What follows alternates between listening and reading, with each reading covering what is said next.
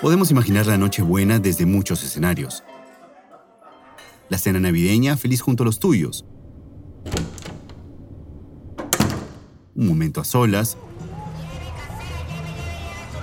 O la vorágine de buscar regalos, endeudarse, cocinar el pavo, armar el árbol o el nacimiento. Sin embargo, en una lejana latitud cajamarquina, lejos de todo este caos escénico, las prisas de Magali y Chuquilín son otras. Yo estoy ahorita de guardia Hoy día voy a pasar a turno noche. Dentro de dos horas me voy arriba a Cerro Corona. Lo que pasa es que he venido a Cajamarca por lo que mi hijo ha llegado de Lima. Y bueno, en Navidad me toca a mí trabajar y yo he venido a verlo y dentro de dos horas. Hacer turno noche.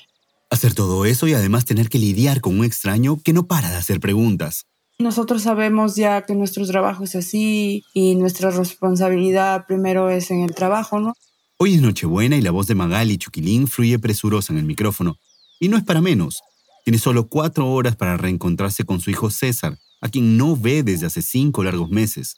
Luego ir a casa de sus padres, preparar a la volada un arroz con pollo como almuerzo navideño, dormir un rato y regresar nuevamente a Cerro Corona para cumplir con su jornada. Normal, estamos adaptados a ese tiempo, a lo que nos toca trabajar para Navidad, normal. Y nuestra familia también lo entiende. Adaptarse. Esa es la palabra que traza líneas difusas entre lo que es soltar o resistir, detenerse o avanzar, mantenerse a salvo o arriesgar. Y podríamos hablar del equilibrio, de la mesura, del cuidado con los extremos, pero mejor hablemos de cómo Magali decide superar esos desafíos, a su manera, con todo lo que ha podido.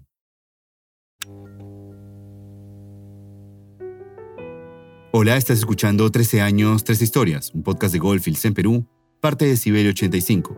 Yo soy Fabricio Cerna, bienvenidas y bienvenidos.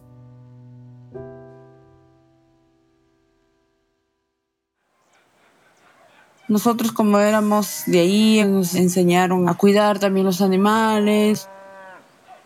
Yo estudié en Cajamarca y de enero a marzo nos llevaban a Hualgayo, ahí ayudábamos a ver el ganado. En el rancho familiar de los Chuquilín, Magali vivió su infancia alrededor de árboles, campos y unas 40 cabezas de ganado que ayudaba a criar por diversión, como un juego de niños. Nosotros nos íbamos de apoyo, pues, al personal que estaba encargado. Nosotros nos íbamos a ayudarlos nada más. Más que ayudar, aprendíamos con mis hermanos, mis hermanas ahí. Más que lo veíamos como un trabajo, lo veíamos como una diversión, distracción. Una distracción que terminaría siendo su pasión y medio de subsistencia porque aquella niña curiosa y pícara años después se convertiría en una talentosa ingeniera zootecnista. Yo fui directo a trabajar, bueno, a mejorar lo que teníamos, por sí decirlo. Mejoramos los pastos, mejoramos la raza, comprando sementales, mejores sementales. Iba a transformarle la leche, ya no vendíamos directo la leche en quesos. Y eso yo ya lo procesaba, ¿no? Y todo iba muy bien en el rancho hasta que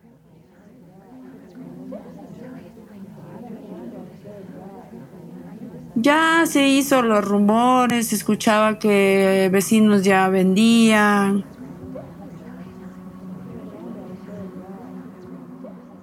En ese entonces los vecinos hablaban de la llegada de Goldfields, una empresa sudafricana con miras a revolucionar el rubro minero en Cajamarca, expandir rápidamente su zona de operaciones y con ello, mejor que la historia se las cuente Diego Carvajal, quien produce este episodio.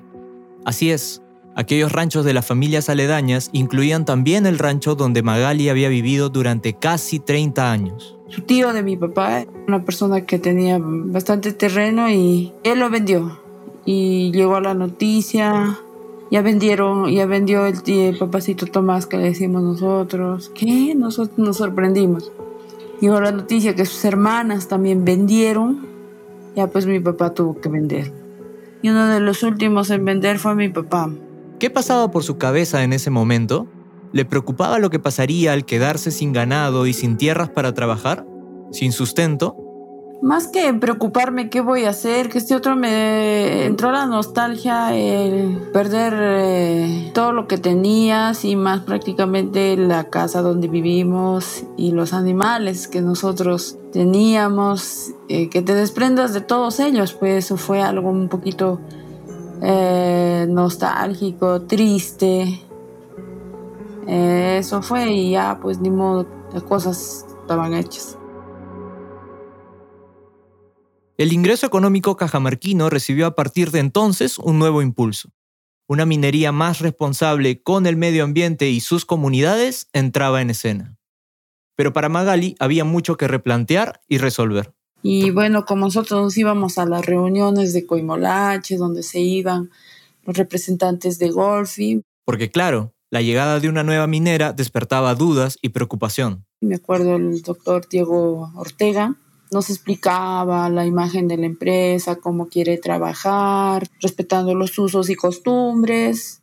Y ahí es donde nos comunican que va a presentar una oportunidad de capacitación porque en sí también nosotros lo manifestábamos ahí a la empresa que nosotros no tenemos conocimiento de lo que es minería. Entonces, se llevó a cabo una convocatoria y capacitación para puestos de ayudante de operador de planta. ¿Qué hacer con aquella oportunidad sabiendo lo que sabía Magali del rubro minero? Me llamó la atención porque venía una empresa minera, no sabía nada de mina. ¿Por qué no ver ese lado, no? Me enfrenté a eso, eh, pasé por ese proceso de aprender y todo, todo era novedoso para mí. sí.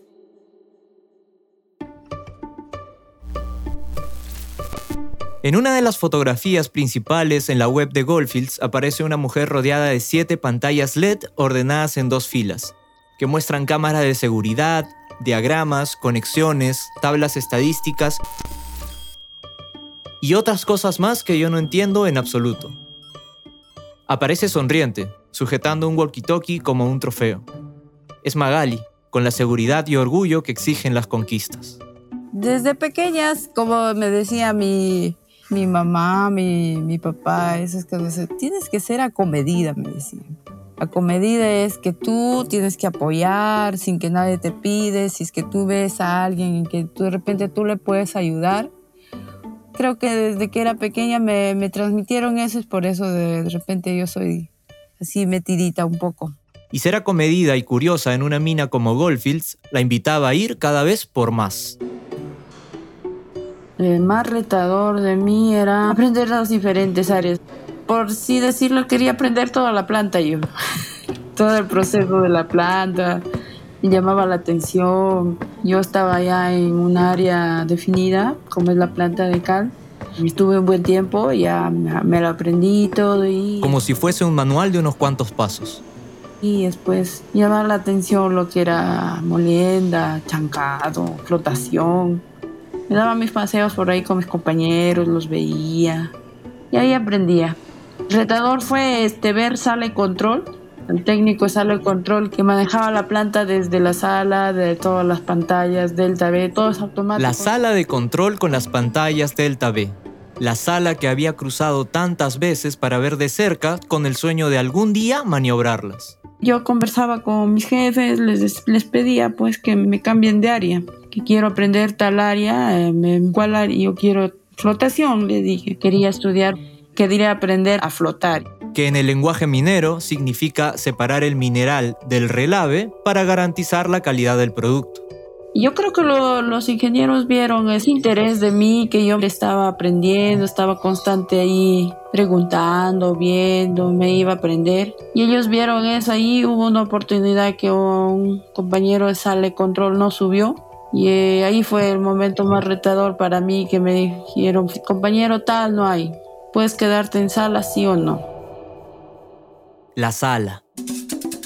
La sala de control con las pantallas Delta B. La sala donde, hasta la actualidad, Magali posa sonriente en aquella foto que ya les comenté. Sabía que ahora ya la responsabilidad sentarme ahí y hacerlo yo, y un poquito que un poco, como le digo, no temor, sino un poco de nerviosismo nomás. Y sí, sí puedo, le digo.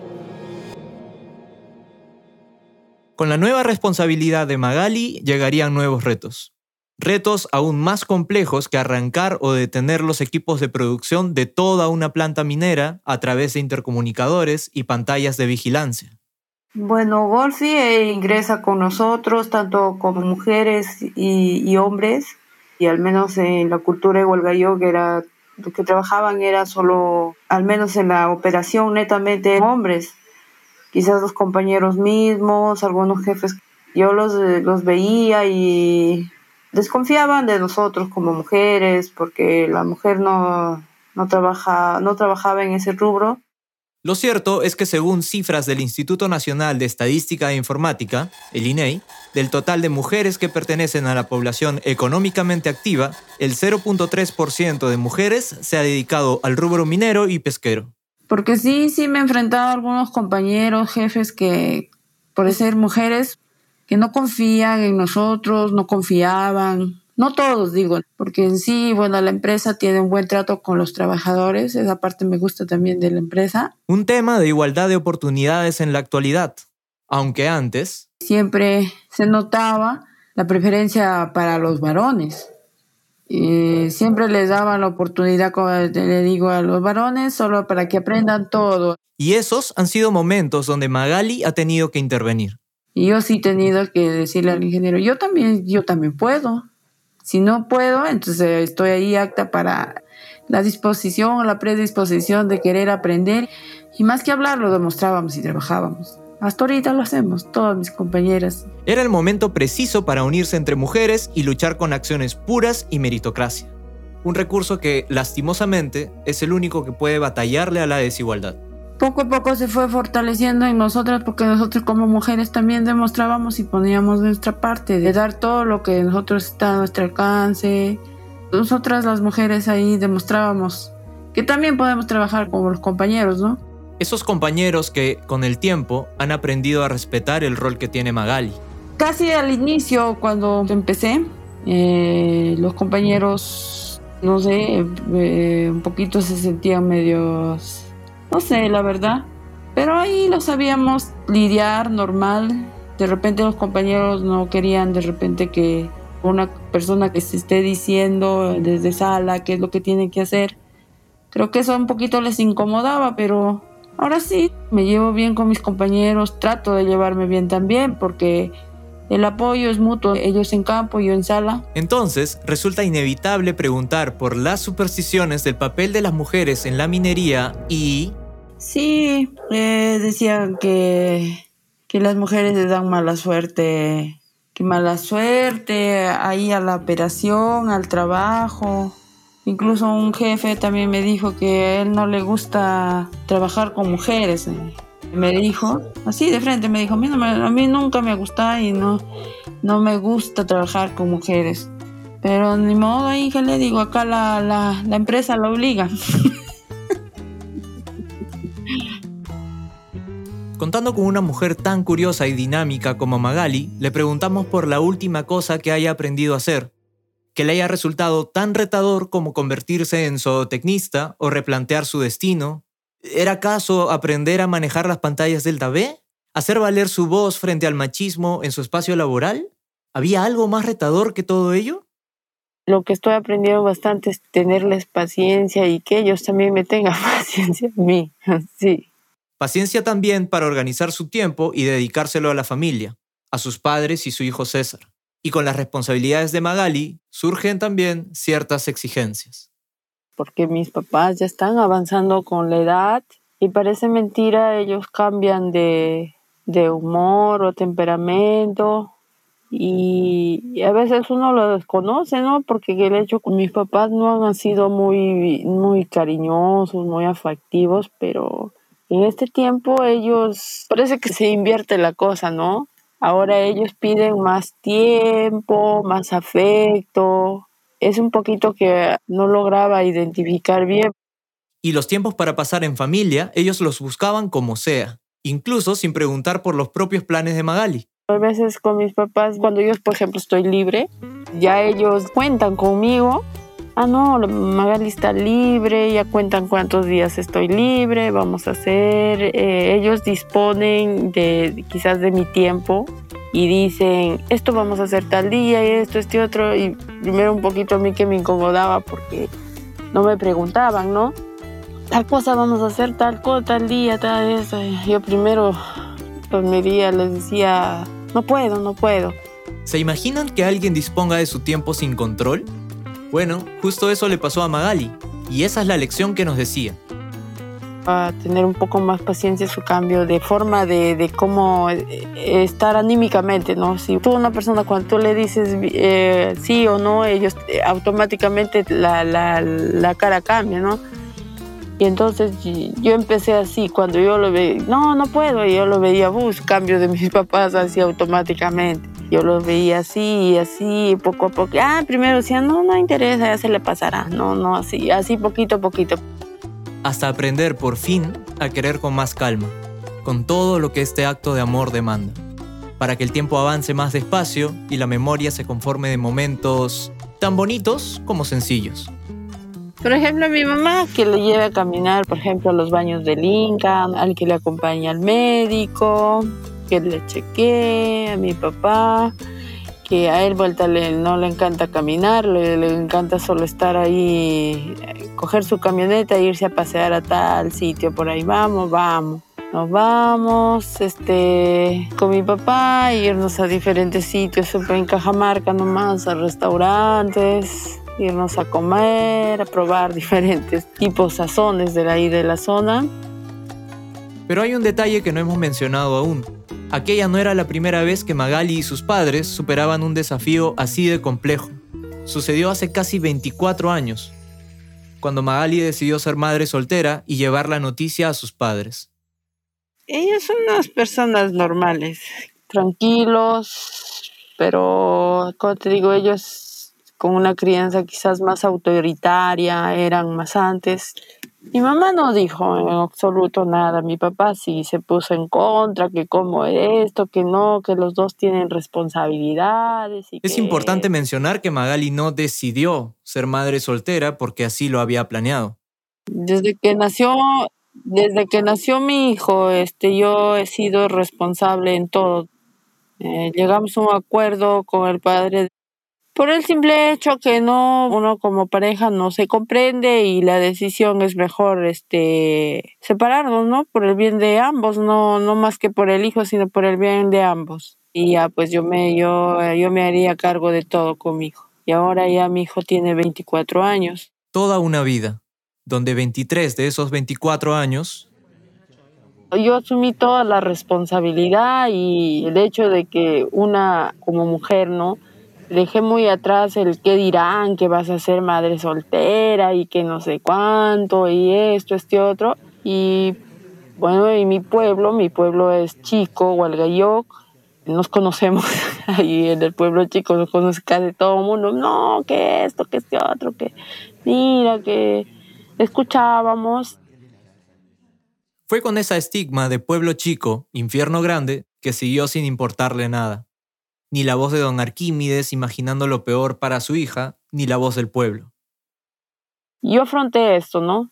No me interesó en el qué dirán, en qué este otro, tenía la presión más de mi papá, pero no, a mí no me interesa lo que digan, a mí me interesa lo que yo voy a hacer por mi hijo, a mí me interesa mi hijo. Entonces quiero preguntarle a Magali si sintió complicado ese proceso, pero con toda la confianza en la sangre, no me deja ni terminar la pregunta. No, no era tan complicado porque una como mujer, este, no sé, no sé, al menos en mi caso, me gana más el amor de madre y no me interesaba nada, solo simplemente que es tu hijo y tienes que seguir adelante por el mismo amor que le tienes a él, ¿no? Y así como surgen promesas de amor para la eternidad, otras se rompen o simplemente desaparecen sin dejar rastro por mutuo acuerdo fue, este, conversamos y, no, no fui a ningún proceso, nada, fue conversado y, nada, y este, yo, yo me hice a cargo de mi hijo y, así quedamos así y así seguimos. Ya bueno, ahora ya no nos necesitas, Porque creía que no necesitaba más que de sí misma y del amor hacia su hijo para seguir adelante. Y claro, no tardó la compañía incondicional de los padres de Magali cuando nació César. Finalmente, a futuro, el sinsabor de afrontar la maternidad sola, el murmullo de la comunidad y la enemistad con su familia quedarían todos sepultados con una sola frase de don Arquímedes, su padre. Para las finales, nada, me, me ha dicho que lo he hecho bien. Ahora ya César está joven, ya no me dice, lo has hecho bien, hija, me dice.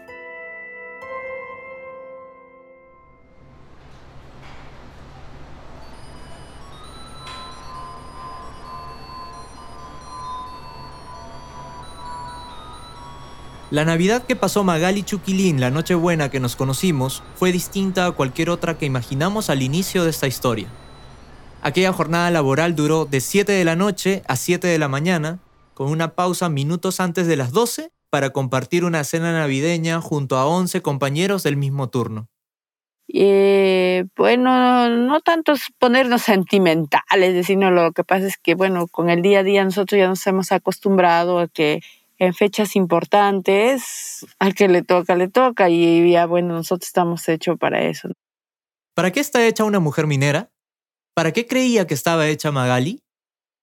Yo creo que a pesar que somos mujeres, que si uno quiere o si uno se pone una meta, hay que seguirla, ¿no? Seguirla por esa meta, ese sueño y que la puedes, la puedes y si no la puedes ya pues le intentaste al menos, ¿no? Y no te quedaste con la con la si hubiera hecho esto, si hubiera hecho, no. Si yo quiero algo, yo estoy ahí metida o ahí esto buscando, investigando, aprendiendo y llegas a tu meta, la llegas. Si no la llegas, estás aprendiendo de todas maneras, aprendiste algo. Algo tan complejo como recordar su propósito profesional sin decirlo, mientras llega a su mente el recorrido de estos últimos 13 años, desde que arrancó Goldfields, cuando Magali empezó como operadora de planta. Por ejemplo, yo eh, inicialmente yo no sabía nada de lo que es planta, de procesamiento de minerales, de interactuar con los equipos, la forma de procesamiento, la seguridad, eh, todas esas cosas y trabajar, como te digo, con esos equipos a gran escala, grandes, eso es lo que me gusta, no sé, y estoy a gusto con el trabajo y con lo que hago, ¿no? Yo creo desde que empezamos a, trabajar en Golfi, ¿no? Eh, no imaginé crecer así en este, de este rubro. Son estas reflexiones las que permiten tantear el éxito de sus decisiones del pasado. Yo intenté y si me salió bien, si no, pero traté de hacerlo, traté de hacer lo que yo quería, ¿no? Y de ahí aprendes qué es lo que hiciste mal o qué hiciste bien para alcanzar tus metas o tus éxitos o algo que te, te propones, ¿no?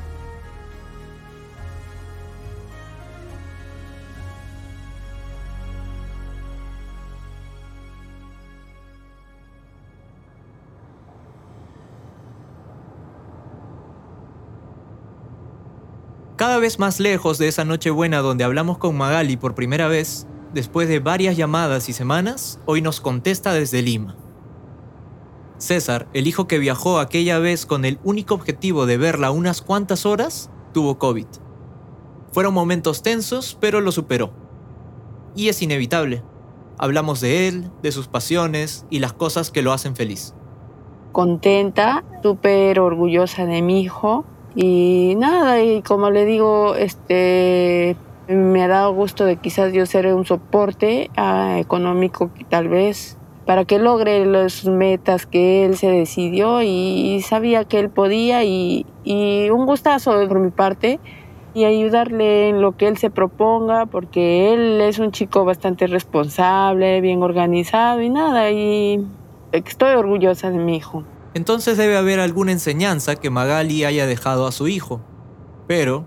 Más que enseñar, yo creo que los hijos nos ven, que uno es responsable, trabajamos en lo que queremos y están, claro, como padres le podemos decir, tienes que hacer esto, así se hacen las cosas, pero yo creo que más que enseñarle, creo que mi hijo me veía a mí cuando yo me esmeraba y trabajaba, ¿no? Por ambos.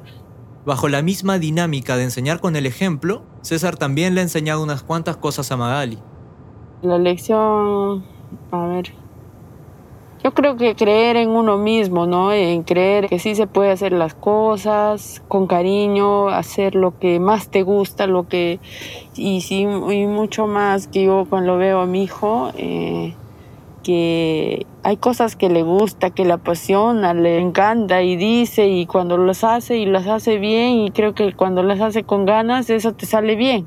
¿A Magali le hubiese gustado en algún momento de su vida haber hecho algo de otra manera?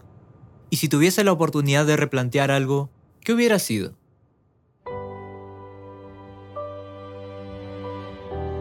El tiempo, el tiempo de no poder pasar con mi hijo saberlo manejar eso, tanto en el, tema del tiempo y, y, emocionalmente, ¿no? Con él. Eso ha sido más desafiante. El poder eh, eh, decirle y conversar, no puedo por esto, entiende, y eso ha sido lo más desafiante. Y, y poder ser madre, ser madre este, a distancia, ser madre cuando estoy con él. Eso es lo que ha sido más, más desafiante en este rumbo para mí. No es para menos. Lidiar con un régimen de 4x3 en Mina, mientras César trabaja en la capital ahora como ingeniero mecánico profesional, cada uno luchando por sus sueños, puede involucrar ciertos desafíos. Y en ese trance, el sistema nos sobrepasa muchas veces para, injustamente, sentir que no dimos lo suficiente. No, o sea, yo como mamá no puedo decir que he sido una mamá perfecta, ¿no? Porque de repente yo quizás por mí me he hecho de trabajar en fechas muy importantes. Magali siente la necesidad de explicar por qué falló cuando, por el contrario, demostró nunca dejar de luchar contra sus demonios y los ajenos, para hacer felices a sus padres y a su hijo. Y César es quien más conoce el rol de su madre en Cerro Corona. La verdad que él nada más, eh, yo lo veo contento, me dice está bien que trabajes, me ve como le converso, le hablo, y él también es una parte de eso, si te gusta, bien, dale, sigue, me dice. Entonces le digo a Magali que este episodio se subirá a Spotify y a las redes de Goldfields, que como esta conversación en algún momento podrá ser escuchada por su hijo César, podría aprovechar en decirle algo. ¿Qué le diría yo a César? Nada, este, que, que, hijo, que te quiero mucho, que estoy orgullosa de ti y, nada, como madre tratar de, de ser la mejor y darte lo que yo he podido.